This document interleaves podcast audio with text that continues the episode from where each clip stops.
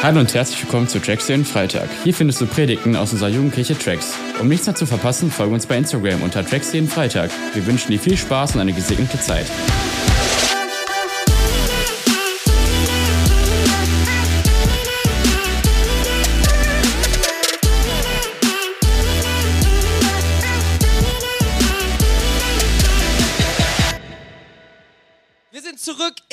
Einer Predigtreihe, die wir letztes Jahr schon mal angefangen haben. Und die heißt FAQ, Frequently Asked Questions. Da seht ihr es auch schon.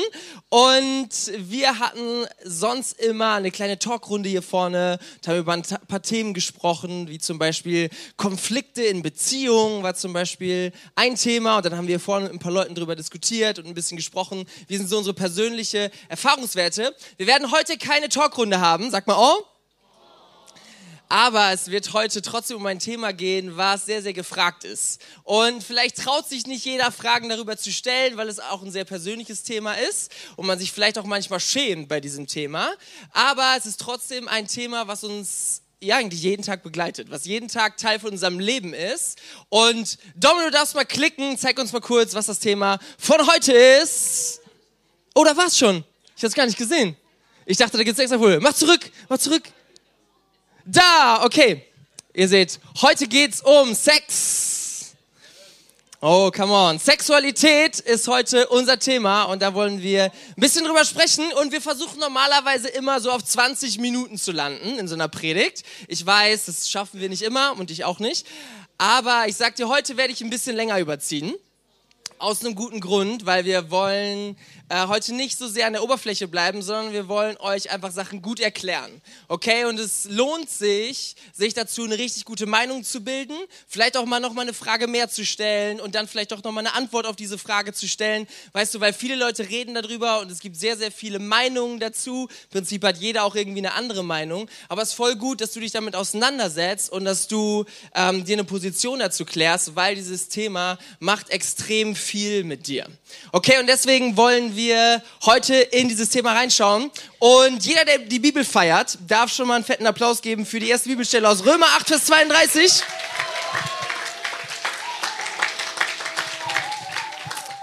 Pass auf, er hat ja nicht einmal seinen eigenen Sohn verschont, sondern hat ihn für uns alle hergegeben. Wird er uns dann zusammen mit seinem Sohn nicht auch alles andere, auch nicht alles andere geschenkt werden? Fragezeichen. Hier geht es um Gott und hier geht es um Jesus. Gott hat Jesus auf diese Welt geschickt und hat ihn gegeben für jeden einzelnen von uns. Okay, Gott hat seinen Sohn als Geschenk gegeben für uns und es ist ein bisschen kompliziert, sich das vorzustellen, weil Gott ist ein dreieiniger Gott. Gott ist Vater, Gott ist Sohn und Gott ist der Heilige Geist. Also hier hast du Gott einmal als der Vater, der seinen Sohn sendet und hier hast du auch Gott, der selber gesendet wird auf diese Welt und der sagt, hey, die Beziehung zu Menschen, die ist mir so wertvoll, die ist so wichtig, dass ich bereit bin, alles für diese Menschen zu geben. Alles für jeden einzelnen Menschen zu geben. Ich werde nichts zurücklassen. Das hat er getan. Weißt du, und es ist so gut, wenn wir mal schauen, wir fangen an damit, mal auf unser Fundament zu gucken, von welchen Gedanken gehen wir eigentlich aus, dann darfst du davon ausgehen, dass Gott es gut mit dir meint. Wer von euch denkt, dass 70 Euro viel Geld sind? Einige. Okay, würde ich auch absolut sagen. Und du würdest dir wahrscheinlich auch immer gut überlegen, ob du 70 Euro für irgendwas ausgibst, oder? Jetzt gibt es Menschen, niemals, ein paar Leute, die haben es ein bisschen dicke, die sind ein bisschen rich, wahrscheinlich aus Düsseldorf oder sowas. Kann nicht aus Wuppertal sein. Wir machen weiter Düsseldorf-Bashing hier. Und es gibt Leute, die kaufen sich für 70.000 Euro ein Auto. Und die stellen sich das dann in die Garage. Und für diese Leute ist nicht die Frage, ob sie die 70 Euro für den nächsten Tank ausgeben. Warum? Weil sie haben schon so unfassbar viel investiert. Für die ist das gar keine Frage. Wenn du dir überlegst, was mache ich mit meinen 70 Euros, dann ist es gut, dass du dir das überlegst. Aber so jemand zögert nicht. Wahrscheinlich hat er das vorher durchkalkuliert und weiß, da werden noch ein paar Kosten kommen. Aber ich bin bereit, sie zu bezahlen, weil sonst hätte ich vielleicht ein Auto gekauft, was nur halb so teuer ist. Okay, und genauso ist das mit Gott. Gott hat so viel investiert für dich. Gott hat schon so viel gegeben für dich, dass er nicht aufhören wird, dich zu beschenken. Dass er nicht aufhören wird, es gut mit dir zu meinen und dass er wirklich gute Gedanken über dich hat und sagt, ich möchte dich gerne leiten in deinem Leben und zwar in einen guten Ort. Ich möchte dich nicht leiten in Zerbruch, ich möchte dich nicht leiten in kaputtes Leben, sondern ich will, dass dein Leben aufblüht. Ich will, dass dein Leben gut läuft. Und das ist die erste Grundannahme, von der wir ausgehen können. Wenn du glaubst, dass Gott seinen Sohn auf diese Welt geschickt hat, wird er uns dann nicht erst recht auch alles andere Gute schenken. Wird er es dann nicht gut mit dir meinen. Selbst wenn wir es vielleicht manchmal nicht sofort verstehen, wenn wir vielleicht mal länger über was nachdenken müssen, wenn wir vielleicht auch manchmal durch Phasen in unserem Leben gehen, die sich nicht so cool anfühlen. Aber wird er nicht dann erst recht es immer noch gut mit uns meinen und immer noch bereit sein, die 70 Euro zu investieren, die es für heute braucht, die es für nächste Woche braucht, die es irgendwie für dieses Jahr braucht? Ja, wird er absolut, davon können wir ausgehen. Und die zweite Grundannahme, von der wir ausgehen können, das sagt uns die Bibel, dass Gott alles geschaffen hat auf dieser Welt. Dass Gott der Urheber von dem ist, was wir hier vorfinden, von so den ganzen Ressourcen und von den Menschen, die auf dieser Welt sind, dass Gott sie geschaffen hat, dass Gott sich was damit überlegt hat, dass er sich überlegt hat, wie das Leben funktionieren soll. Und genauso können wir auch davon ausgehen, dass Gott sich überlegt hat, wie Sexualität funktionieren soll. Okay, und wir wollen dem so ein bisschen auf die Spur kommen, wollen da jetzt ein bisschen reingucken, was die Bibel ähm, über Sexualität sagt, weil wir, ähm,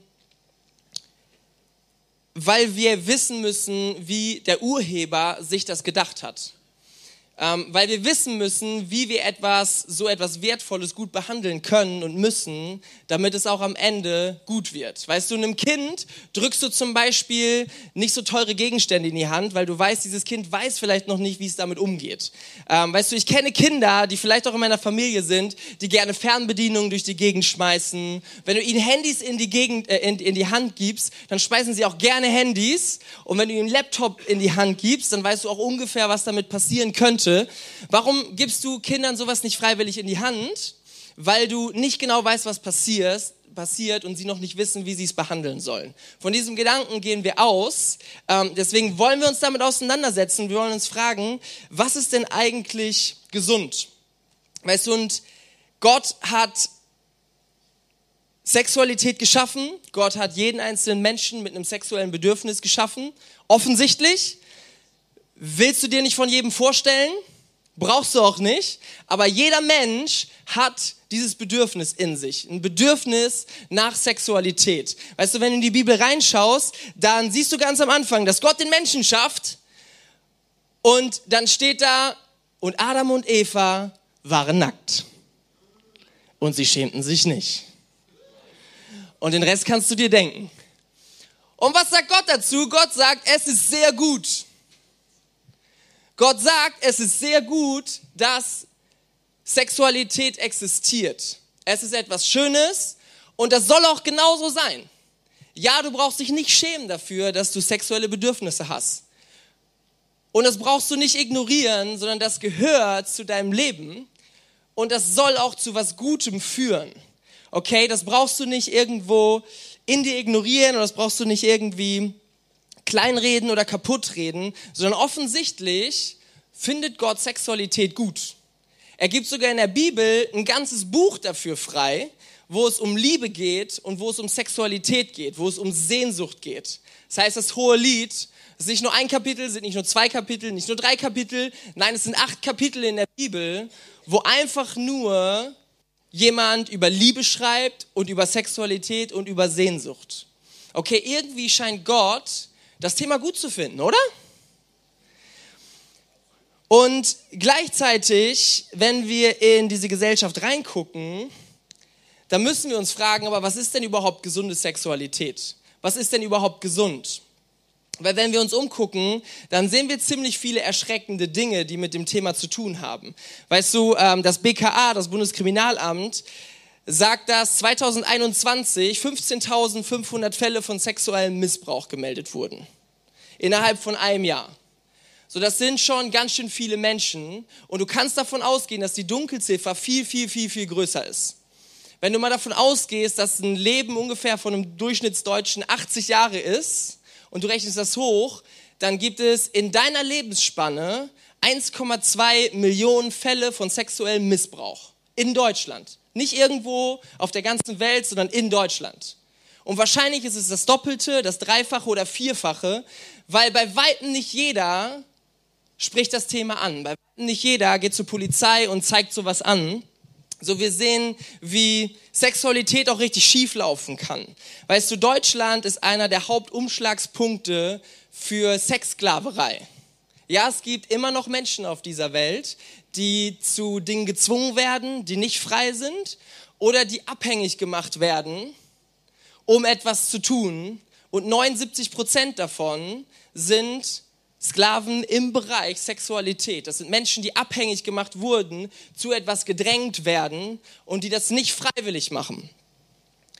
Und davon kannst du, wenn du es wenn du es ganz minimalistisch schätzen würdest, kannst du davon ausgehen, dass fünf Millionen Menschen auf dieser Welt dazu gezwungen werden, äh, sexuelle Aktivitäten auszuüben, die sie eigentlich niemals freiwillig machen würden. Also es gibt so Trends in der Gesellschaft, die heißen Revenge Porn. Oder wenn du dir Statistiken über Pornografie anguckst, dann kannst du sehen, dass 80 Prozent aller Pornos Gewalt enthalten. Es scheint irgendwie so normal zu sein, dass Gewalt zu Sexualität dazugehört. Dass Macht etwas mit Sexualität zu tun hat. Das scheint irgendwie normal zu sein. Weißt du, es gibt andere Trends, wie zum Beispiel Sexting. Und ich kenne nicht wenig Leute, mit denen ich da schon drüber geredet habe, die gesagt haben, hey, ich habe da einen Fehler gemacht. Ich habe da mit jemandem geflirtet über WhatsApp und es war eigentlich ganz cool und ja, ne, man flirtet ja auch, das gehört dazu. Man lernt sich kennen und es schaukelt sich ein bisschen hoch und man schickt sich vielleicht sogar ein Bild voneinander und irgendwann kommt die Frage, hey, kannst du ein Bild davon schicken, wie du mit ein bisschen weniger aussiehst? Und irgendwann kommt die Frage, hey, willst du mir nicht nackt schicken? ich kenne nicht wenige Leute, die sagen, hey, ich habe Dinge verschickt von mir, die ich richtig bereue. Weil in dem Moment hat sich das so normal angefühlt und man will das Gegenüber auch nicht enttäuschen, sondern man denkt, es ist ja auch irgendwie normal und vielleicht kennst du Menschen, die das auch schon gemacht haben. Und du lässt dich auf was ein und dir ist nicht bewusst, dass dir kurze Zeit später klar wird, irgendwer, dem du nicht vertrauen kannst, hat Nacktbilder von dir auf dem Handy und du weißt nicht, was er damit tut. Es gibt nicht wenig Menschen, die ich persönlich kenne, die sagen, hey, ich bereue so sehr, weil ich in dem Moment nicht nachgedacht habe, weil ich da etwas von mir preisgegeben habe, was ich nicht hätte tun sollen. Oder Menschen, die Dinge geschickt bekommen haben, die richtig krass Grenzen überschritten haben. So, wo du Dinge bekommen hast und denkst, ey, das wollte ich nicht sehen, damit wollte ich nichts zu tun haben. Und auch das kann dich manchmal nicht mehr loslassen. Und auch das musst du irgendwie verarbeiten. Und auch das merkst du, dass das etwas nachhaltig bei dir bewirkt. Weißt du, wenn ich mir das alles angucke, dann habe ich nicht das Gefühl, dass wir in Deutschland oder auf dieser Welt das Thema Sexualität im Griff haben. Und anscheinend scheint die dominante Art und Weise, wie wir damit umgehen, zu ziemlich schlechten Dingen zu führen.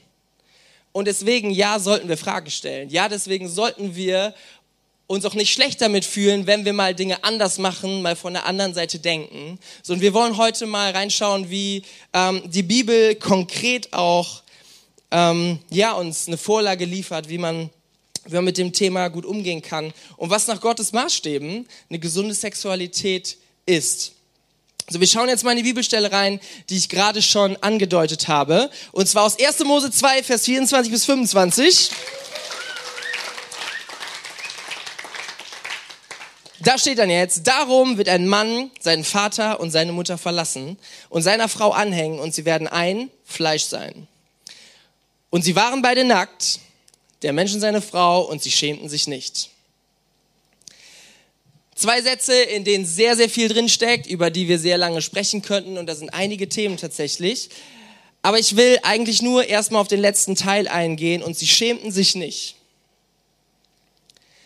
Warum ist das so besonders? Was steckt da drin, dass sie sich nicht schämten? Sie waren nackt und sie schämten sich nicht. Weißt du, Sexualität ist eine der verletzlichsten Dinge, die wir haben. Nicht ohne Grund haben wir Klamotten an. Vielleicht schon mal drüber nachgedacht, so, ja, wir bedecken absichtlich bestimmte Körperregionen von uns und das ist auch gut. Warum? Weil es nicht ein Bereich ist wie jeder andere, sondern das ist ein ganz persönlicher Bereich und das ist ein verletzlicher Bereich. Und das steht für unsere komplette Sexualität. Warum? Weil du dich nicht nur körperlich nackt machst in Sexualität, sondern auch in deinen Empfindungen und in deinen Sehnsüchten, mit dem, was du ganz tief in dir drin hast. Und du lässt dich wortwörtlich fallen bei jemandem. Du begibst dich in die Hände von jemand anderem an einem sehr, sehr verletzlichen Ort, in einem sehr, sehr verletzlichen Moment. Und die Frage ist, wirst du, bist du in diesem Moment davon überzeugt und bist du auch in der Zeit danach noch überzeugt davon, dass diese Person, der du dich hingegeben hast, wo du dich so verletzlich gemacht hast, dass diese Person damit gut umgehen wird? dass sie dich nicht im Nachhinein in den Dreck zieht, schlecht über dich redet, das irgendwie mit anderen Leuten teilt, irgendwas darüber erzählt, ähm, dass diese Person dich nicht bewertet, nicht sagt, hey, weißt du, aber naja, ich hatte schon mal mit jemand anderen und das war schon auch ein bisschen besser, dich an diesem verletzlichen Moment dich nicht so demütigt, dich, dich, dich nicht so abwertet, Wer sagt, dass diese Person dich nicht austauscht und sagt, hey, das hat mir nicht gefallen und deswegen suche ich mir was anderes, weil das ist mir so wichtig. Sexualität sollte ein Rahmen sein, wo du nichts vorspielen musst, sondern wo du echt sein darfst, wo du mit jemandem sprechen kannst, was ist denn etwas Schönes für uns und was tut uns gegenseitig gut.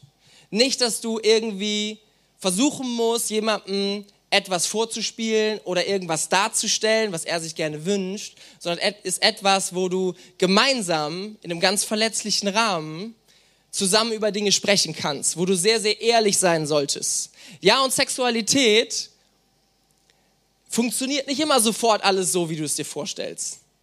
Ja, Sexualität entwickelt sich und braucht auch Rahmen, um sich zu entwickeln. Ja, und das erste Mal muss nicht das krasseste Mal über sondern Sexualität darf etwas sein, wo du mit einem Partner zusammen etwas entwickelst, dich aufeinander einspielst, etwas sehr, sehr Schönes gemeinsam erlebst, was ein, ein ganz tiefes Bedürfnis von dir befriedigt. Ein ganz tiefes Bedürfnis, was in uns allen drin steckt. Und sag mir nicht, dass du nicht täglich irgendwie mal drüber nachdenkst. Sag mir nicht, dass sich dieses Bedürfnis sich nicht jeden Tag mal irgendwo kurz meldet. Nein, es ist da. Und deswegen ist so gut, eine gute Antwort auf dieses Bedürfnis zu finden, sich zu fragen, hey, was ist eigentlich ein richtig cooles Setting, in dem ich das leben kann. Und du merkst schon, all diese Sachen, die ich gerade gesagt habe, die findest du nicht mal eben so. Die findest du nicht mal eben auf einer Party mit jemandem, den du gerade kennengelernt hast. Nein, es gibt dir keiner die Garantie, dass derjenige in einer Woche noch gut damit umgeht. Ja, vielleicht steht gerade mal Spaß im Vordergrund und es sagt jemand, es ist nur Sex. Aber wer sagt dir, dass du dich vor diesem Menschen so verletzlich machen solltest?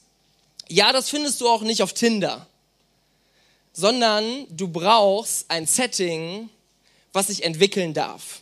Du brauchst einen Partner, du brauchst jemanden, der mit dir schon einen Weg unterwegs ist. Jemand, der wie zum Beispiel Gold durch verschiedene Prozesse mit dir geht. Und da wird was gereinigt und da ist man in einer Beziehung und dann entsteht etwas Gutes, da entsteht plötzlich etwas Reines. Reines Gold findest du nicht auf der Straße, findest du auch nicht in irgendeinem Berg, sondern das musst du reinigen. Weißt du, eine Beziehung, wo du dich schon mal gestritten hast und nachher vertraust du dir doch wieder und du versprichst dir doch wieder, wir sind zusammen unterwegs, ja, und wir raufen uns trotzdem wieder zusammen, ja, und ich liebe dich immer noch, ja, und ich lass dich nicht sitzen in schwierigen. Oder, hey, ja, wenn wir älter werden, dann wird man auch nicht immer schöner, sorry. Ich habe überlegt, vor 13 Jahren habe ich 13 Kilo weniger gewogen. So, und ich denke so, nein, ich akzeptiere, glaube ich, langsam, ich werde nicht schöner werden. Ja, die Muskeln vielleicht, aber dafür, die kommen, glaube ich, nicht mehr so krass. Und weißt du, wie findest du ein Setting, wo du nicht die ganze Zeit darüber nachdenken musst, wie du gerade aussiehst? hey ja, du siehst nicht jeden Tag krass top aus. Aber wie hammer wär's denn, wenn du einen Partner hättest, der nicht nur auf dein Äußeres guckt und nicht nur sagt, hey, das ist mir gerade gut genug und das ist mir gerade hier das Wichtigste und das ist auch eigentlich das Wesentliche, sondern der dich viel tiefer kennt, der dich viel tiefer schätzt und der dir verspricht, hey, ich werde dich nicht sitzen lassen. Ja, und auch fünf, sechs Kinder bekommen hast und dein Körper sieht nicht mehr so aus, wie als du 18 warst. Ja, Körper verändern sich auch. Dann werde ich immer noch bei dir sein und ich werde dich nicht sitzen lassen. So, und jetzt stell dir dieses Setting vor. Und stell dir dieses Setting vor, wo du dich verletzlich machst und es macht plötzlich Sinn. Plötzlich ist es ein Rahmen, wo du denkst, hey ja, da kann das Ganze richtig gut stattfinden. Da kann das plötzlich etwas Schönes sein. Da kann das etwas sein, was das Leben bereichert. Nicht nur für einen Moment, sondern für eine sehr, sehr lange Zeit. Warum? Weil so viel Vertrauen da ist. So, wir wollen jetzt noch ein bisschen weiter reingucken. Und zwar alle, die es feiern, einmal Applaus für Matthäus 19, 3 bis 6. Da schauen wir jetzt quasi in den Anschluss an diesen Bibeltext äh, rein, sondern, ähm, weil da jetzt genau Jesus auch darüber gleich sprechen wird, was wir gerade ähm, schon gelesen haben. So, und das jetzt folgende, folgende Situation. Jesus ist da und dann kommen die Pharisäer zu ihm. Und da steht, da kamen die Pharisäer zu ihm, die ihm eine Falle stellen wollten. Und sie fragten, darf man seine Frau aus jedem beliebigen Grund aus der Ehe entlassen? Er antwortete, ja, habt ihr nicht gelesen, dass der Schöpfer, äh, habt ihr nicht gelesen, dass der Schöpfer die Menschen am Anfang als Mann und Frau geschaffen hat und dass er gesagt hat, darum wird der Mann Vater und Mutter verlassen und sich an seine Frau binden und die zwei werden ein Fleisch sein. Sie sind also nicht mehr zwei, sondern eins. Was aber Gott verbunden hat, das darf der Mensch nicht trennen. So, du könntest jetzt hier raus erstmal über Scheidung und so weiter predigen und das musst du auch auslegen. Das musst du auch ein bisschen erklären, was da so alles steht. Da werde ich jetzt aber nicht drauf eingehen, weil wir gerade bei einem anderen Thema sind. Wir sind gerade beim Thema Sexualität und was hier drin steht ist nochmal sehr, sehr klar und Jesus unterstreicht es sogar nochmal, indem er es nochmal sagt. Die zwei werden ein Fleisch sein, also sie sind nicht mehr zwei, sondern jetzt sind sie eins.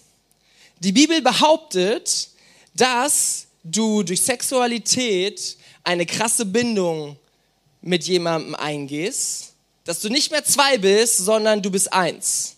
Und die Behauptung ist folgende, wenn du zwei Blätter Papier aufeinander kleben würdest und du lässt das Ganze trocknen und du versuchst sie danach auseinanderzureißen, dann ist diese Behauptung, dass diese beiden Blätter danach nicht mehr dieselben sein werden. Werden Teile vom anderen Stück mit dran sein. Okay, du wirst in diesen Originalzustand, wirst du nicht mehr erreichen. Warum? Weil das Ganze abfärbt. So, diese Behauptung ist, und da werden wir jetzt mal auf verschiedenen Ebenen reingehen, dass du eins wirst mit jemandem und dass du deswegen nicht mit jedem x-beliebigen schlafen solltest. Nein, sogar die Bibel deutet sehr, sehr krass darauf hin und das kannst du überall finden, dass die Bibel davon ausgeht, der Mensch ist für einen Partner geschaffen, auch für einen Sexualpartner für einen Menschen, mit dem du in eine sexuelle Bindung eintrittst. So, und jetzt gibt es Leute, die da sehr, sehr viel drüber diskutieren. Das ist auch vollkommen okay. Das ist auch gut, sich zwischendurch Fragen zu stellen und nicht einfach nur immer zu sagen, ja, ja, das hat jemand gesagt und das wird schon alles immer richtig sein. Nein, nicht jeder hat immer recht. Deswegen solltest du Sachen hinterfragen. Und wir haben uns in der Vorbereitung, in Solingen gibt es ja heute die Predigt auch. Also wir predigen dieses, äh, dieses Thema heute an zwei Orten. Und wir haben uns in der Vorbereitung ein bisschen nochmal tiefer damit beschäftigt, welche Diskussionen gibt es da und welche Argumente gibt es auch auf beiden Seiten, sondern gibt es jetzt zum Beispiel dieses Argument, das sagt, die Bibel sagt das eigentlich nur, weil damals in der Antike Leute direkt nachdem sie geschlechtsreif geworden sind, also 12, 13, 14, dass sie dann sowieso geheiratet haben. Und dann macht das plötzlich auch ganz viel Sinn. So, du wirst geschlechtsreif und dann heiratest du sofort und dann ist es doch alles cool.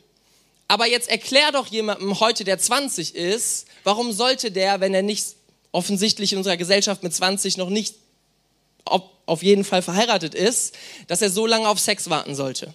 So, und diese Argumentationen gibt es. Und es gibt zum Beispiel einen Professor Dr. Siegfried, äh, Siegfried Zimmer, der das mal, er ist ein Theologe, ähm, der das mal versucht hat, genauso zu argumentieren. Und der ähm, da einen langen Text zu geschrieben hat, den kannst du ähm, auch gerne mal googeln, wenn du möchtest. Und der hat das genauso erklärt und hat gesagt, weißt du, die Leute haben dann sofort geheiratet und dann hat das damals Sinn gemacht, aber für heute macht das keinen Sinn mehr. So, und jetzt gibt es zum Glück auch Leute, die sich auch mit so einer Behauptung mal auseinandersetzen, die auch theologisch so bewandert sind, dass sie sich mit dem Kontext damit auseinandergesetzt haben und sich damit auskennen und deswegen uns auch nochmal andere Argumente liefern können. So, und es gibt einen Text, und das mute ich euch zu, äh, den mal zu lesen. Ähm, das ist ein theologischer Text, das ist eine theologische Diskussion, aber ich will, dass ihr da ein bisschen einsteigt und damit ihr ein bisschen mehr Fundament da drin bekommt. Deswegen will ich jetzt einfach mal vorlesen, weil Armin Baum, Professor Dr. Armin Baum, ähm, vom, der hier vom Weißen Kreuz veröffentlicht wird, sieht das Ganze sehr, sehr kritisch, was, äh, was dort gesagt wurde im Vorhinein. Da steht dann jetzt, das heißt, Zimmers Aussage, die Mädchen seien in der Antike spätestens mit 14 Jahren verheiratet gewesen, ist zu pauschal. Tatsächlich heirateten manche Frauen auch erst mit 18 oder 20 Jahren. Völlig unzutreffend ist Zimmers Aussage, Männer hätten in der Antike regelmäßig bereits mit 17 oder 18 geheiratet. In Wirklichkeit heirateten sie in ganz unterschiedlichem Alter. Häufig erst, wenn sie weit über 20 oder sogar 30 Jahre alt waren. Eine biblische Welt, in der alle Jungen spätestens mit 17 Jahren verheiratet waren, in der Geschlechtsreife und Heiratsalter Zeit zeitlich zusammenfielen, in der vorehelicher Sex praktisch nicht vorkam und in der vorehelicher Sex auch kein ästhet ethisches Thema war, hat es nicht gegeben. Eine solche Antike ist eine historische Fiktion und ein, eine solche historische Fiktion kann nicht als Ausgangspunkt einer sex sexualethischen Urteilsbildung dienen. So hier ist es jemand, der sich damit sehr, sehr viel auseinandergesetzt hat und der das Ganze mal durchleuchtet und schaut, ja, da stellt jetzt jemand die Behauptung auf. Und das ist ja auch eine, eine Vorstellung, die, ähm, die sich über viele Jahrzehnte durchgesetzt hat. Aber wenn du wirklich nochmal recherchierst, wenn du wirklich nochmal reinschaust, dann ist diese Welt einfach nicht so gewesen, dass Leute mit 14 Jahren geheiratet haben, sondern viel später. Das, was die Bibel sagt, spricht in dem Sinne absolut in eine Situation rein, wie wir sie heute auch haben.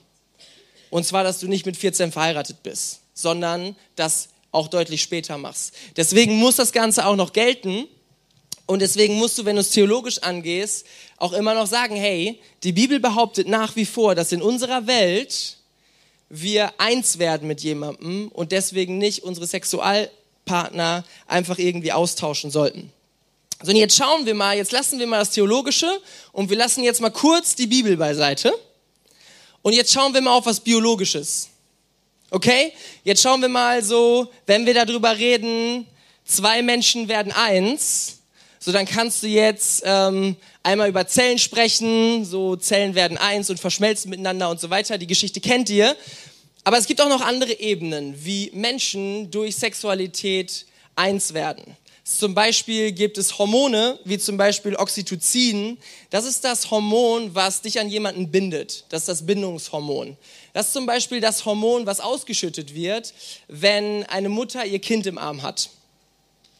Da entsteht die Bindung zwischen einem, zwischen einem Baby und der Mutter. Weißt du, Kinder, die brauchen in bestimmten Momenten nicht irgendwen, sondern die brauchen ihre Mutter. Und das ist die Person, zu der sie eine so starke Bindung haben, weil ihr Körper gelernt hat, das ist die Person, der ich vertrauen kann. Und das sagen ihr, das sagen diesem Kind die Hormone, das sagt Oxytocin. Okay, das ist dieses Hormon und dieses Hormon wird ausgeschüttet, wenn du mit Leuten in sozialem Kontakt bist, wenn du mit jemandem redest, äh, auch wenn du Musik hörst.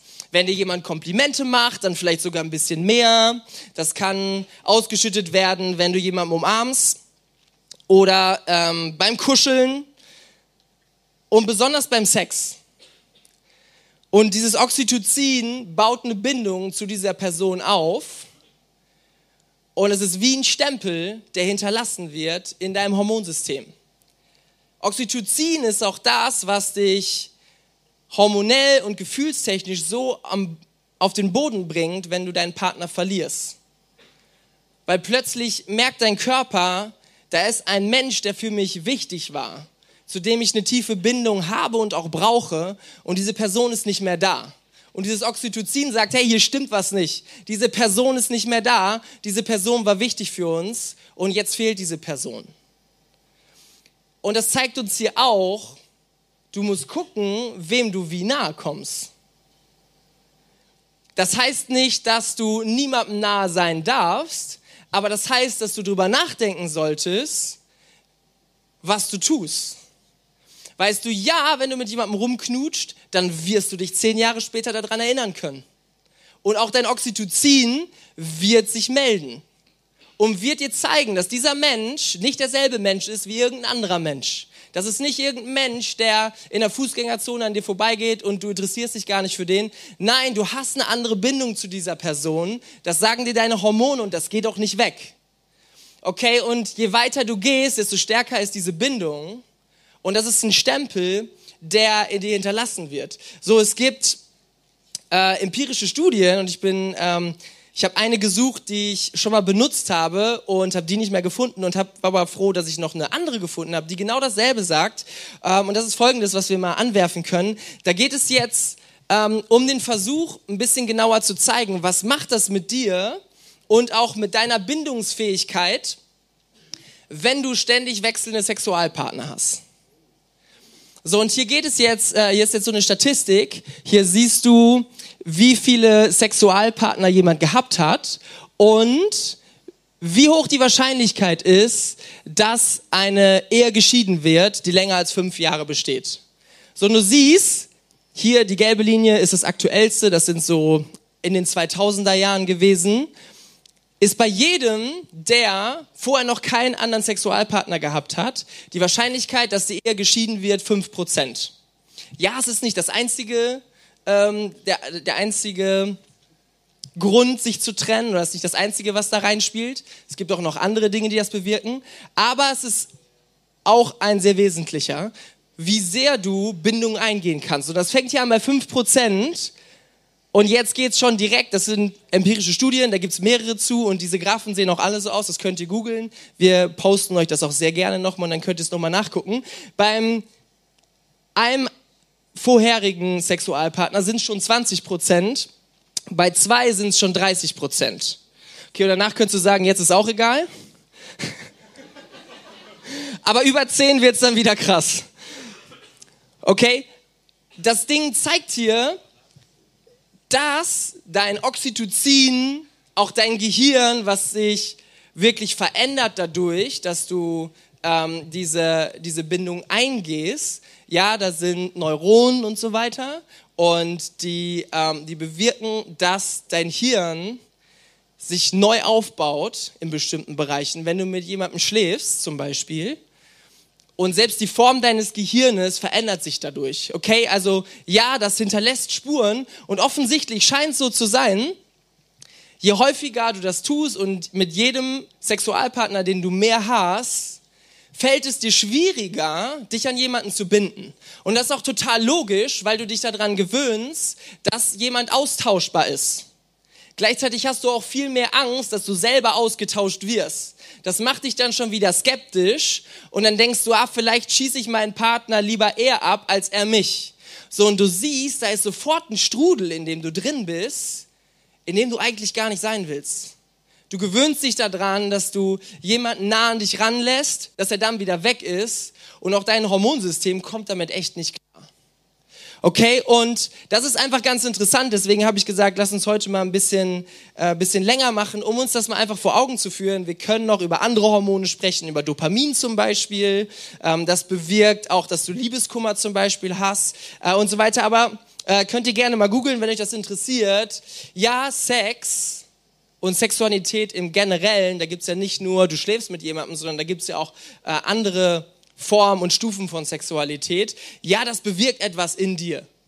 Und das ist ein Stempel und der ist halt da. Okay, deswegen solltest du dir das gut überlegen, ähm, in welcher Form du das Ganze lebst. Und jetzt schauen wir noch ein drittes Mal in die Bibel an der Stelle. Und zwar in 1. Korinther 6, Vers 15.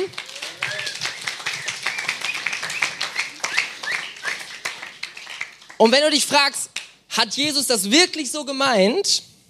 Dann gucken wir jetzt noch mal, was Paulus jetzt dazu sagt. So und er redet jetzt, äh, er wird hier angesprochen auf ähm, auf das Thema, solltest du zu einer Prostituierten gehen, ja oder nein? So und hier steht, wisst ihr nicht, dass ihr zum Leib Christi gehört und dass damit auch euer Körper ein Teil seines Leibes ist? Soll ich denn nun, indem ich mich mit einer Prostituierten einlasse, Christus das wegnehmen, was ein Teil seines, Le seines Leibes ausmacht und es zu einem Teil ihres Leibes machen? Niemals. Überlegt doch einmal, wer sich mit einer Prostituierten einlässt, wird eins. Sein Körper verbindet sich mit ihrem Körper. Es heißt ja in der Schrift, die zwei werden ein Leib sein. Wer sich hingegen mit dem Herrn verbindet, wird eins mit ihm. Sein Geist verbindet sich mit dem Geist des Herrn. Lasst euch unter keinen Umständen zu sexueller Unmoral verleiten. Was immer ein Mensch für Sünden begehen mag, keiner, bei keiner Sünde versündigt er sich so unmittelbar an seinem eigenen Körper wie bei sexueller Unmoral. Habt ihr denn vergessen, dass euer Körper ein Tempel des Heiligen Geistes ist?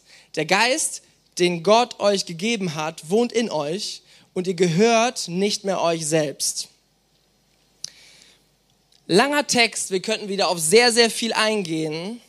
Und ich habe ihn mitgenommen, einmal um zu zeigen, ja, das meint die Bibel tatsächlich so, das ist stringent argumentiert, es wird immer wieder auf dieselben Stellen Bezug genommen und das baut sich so auf.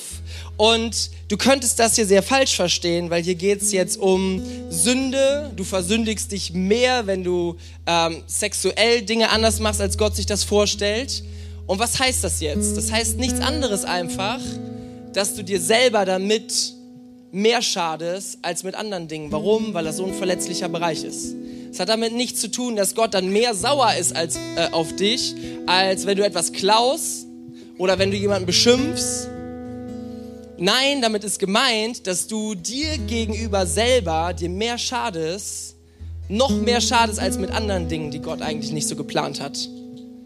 Warum? Es ist so logisch, weil es so verletzlich ist. Und weil Sexualität einen Abdruck hinterlässt in dir. Und deswegen will ich dir sagen, hey, überleg, was du mit deiner Sexualität tust. Und nicht jeder, jedes Gefühl und jede Sehnsucht ist sinnvoll, sehr, sehr kurzfristig zu befriedigen. Sondern es gibt so viele Prozesse auf dieser Welt, wo du ganz klar weißt, ja, es macht Sinn, das lieber vernünftig aufzubauen. Bevor du irgendwo arbeiten gehst, machst du eine Ausbildung oder du machst ein Studium. Das ist total klar. Hey, weißt du, und wenn du eine Beziehung aufbauen willst, wo du Sexualität in einer coolen, gesunden Art und Weise leben kannst, dann nimm dir die Zeit. Und dann nimm dir die Zeit, jemanden kennenzulernen. Und dann zeig dieser Person, dass sie es dir wert ist, auf diese Person zu warten. Und dann zeigt dieser Person, dass du sie nicht einfach nur benutzt und dass du nicht einfach nur hinter Sex her bist. Oder du lässt dir selber zeigen, dass dein Gegenüber nicht einfach nur deinen Körper will, wie diese Gesellschaft uns das so sehr zeigt.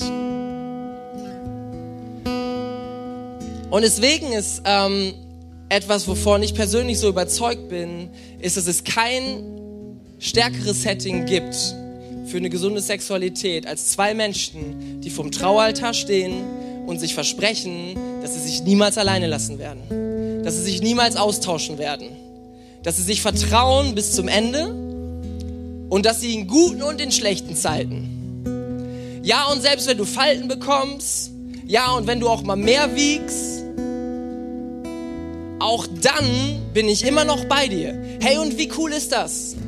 Ja, wir alle sind nicht die schönsten Menschen auf dieser Welt. Aber wie cool ist das, wenn du einen Partner hast, der sagt, ja, ich will dich genauso haben, wie du bist. Weißt du warum? Weil du einfach du bist. Weil du in dir so viel Cooles hast. Weil wir so eine starke Verbindung haben. Weil ich dir vertraue. Weil wir schon so eine Wegstrecke hinter uns gegangen sind. Weil ich dich schon enttäuscht habe und weil ich schon Dinge falsch gemacht habe. Und du hast mir trotzdem vergeben und du bist immer noch mit mir unterwegs. Weißt du was? Und das liebe ich so an dir. Und das finde ich so cool und deswegen bin ich mit dir zusammen unterwegs. Und das, was wir haben, das werde ich mit niemandem anderen mehr aufbauen. Deswegen werde ich dich nicht austauschen. Ich will mit dir zusammen sein. Auch wenn du eine Falte hast. Und auch wenn du nicht mehr 24 und im besten Shape deines Körpers bist. Ja, sondern auch die Jahrzehnte, die danach kommen. Hey, und das ist so stark. Aber weißt du was? Das braucht, dass du einen Weg einschlägst, der nicht normal ist.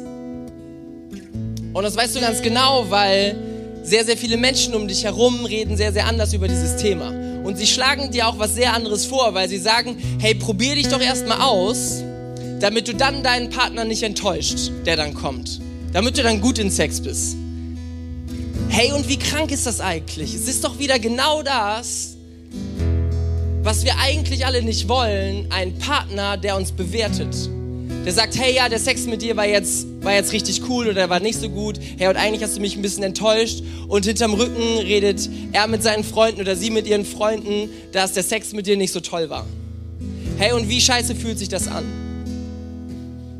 Genau da wollen wir doch nicht hin. Diese Spirale, die macht doch keinen Sinn, oder? Erzähl mir nicht, dass das, was wir in unserer Gesellschaft leben, funktioniert.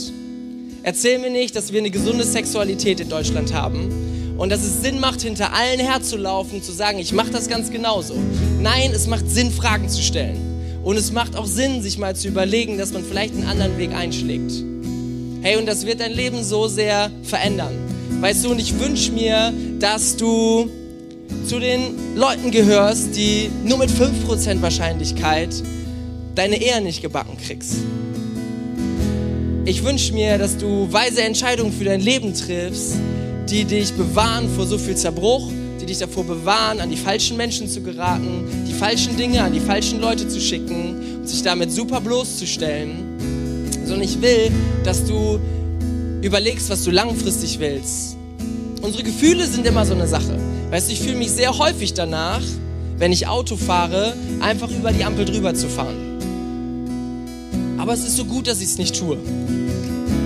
Ich bräuchte so viel mehr Autos, wenn ich einfach meinem Gefühl nach über diese Ampel fahren würde. Ja, ich habe keinen Bock anzuhalten. Ja, es fühlt sich gerade nicht so an. Ich habe keinen Bock zu warten. Okay, weil ich weiß auch nicht, wie lange ich warte. Und da gibt es auch ein paar Ampeln, die brauchen sehr, sehr lang. Und es fühlt sich nicht so an. Selbst meine Hormone sagen mir nicht, ja, mach ruhig, ganz entspannt. Sondern die sagen auch Go. Hey, aber wie gut ist es, wenn du darauf nicht hörst? Wie gut ist es, dass auch andere Leute darauf hören und dass wir in Deutschland ein sehr gutes Agreement haben. Vor roten Ampeln bleiben wir stehen. Stell dir vor, wir hätten das im sexuellen Bereich. Wir hätten ein Agreement, wo wir uns an Regeln halten würden, wo wir den Wert von jemandem sehen und nicht einfach nur, dass er das Objekt ist, an dem ich mich jetzt gerade befriedige. Hey, das funktioniert so nicht. Und deswegen möchte ich einladen, mal aufzustehen.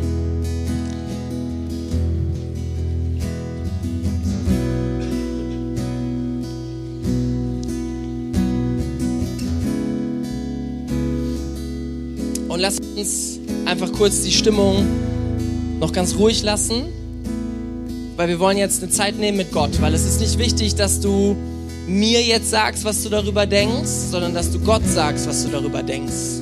Und dass du heute diesen Tag nimmst und sagst, ich möchte Entscheidungen treffen für mein Leben. Und ich möchte einen klaren Weg einschlagen, der mich an ein gutes Ende bringt. Vielleicht hast du jetzt auch gerade Fragen im Kopf, selbst dazu, und du denkst, boah, ich bin noch nicht so richtig rund wie wär's, wenn du heute Abend noch mit Leuten drüber redest?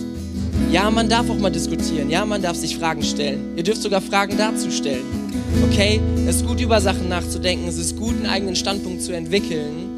Aber es ist dumm, einfach immer nur irgendwas hinterherzulaufen, zu sagen, ja, es wird schon irgendwie stimmen, weil alle machen das ja irgendwie so. Okay, und ich möchte dich einladen, jetzt äh, eine Zeit vor Gott zu nehmen. Und als allererstes möchte ich für Menschen äh, beten, die sagen, eigentlich bin ich jetzt gerade in diesem Bereich an einen Punkt gekommen, wo ich gar nicht hin wollte. Ich mache mir gerade ich habe gerade Angst über meine Bindungsfähigkeit, weil ich schon viel zu viele Dinge getan habe, die mich an andere Menschen binden, wo mein Blatt schon lange nicht mehr original ist, wo schon Dinge von anderen Menschen dran kleben, wo Dinge sind, die ich nicht wieder vergesse. Weißt du, und ich glaube, dass das Statistiken sind, und die sind auch schön und gut, aber ich glaube, dass Gottes Kraft auch so viel größer sein kann. Und ich glaube, dass Gott dich erfüllen will mit seiner Liebe und mit, mit seiner Gnade und dir sagen will, hey, ich möchte dir einen neuen Anfang schenken.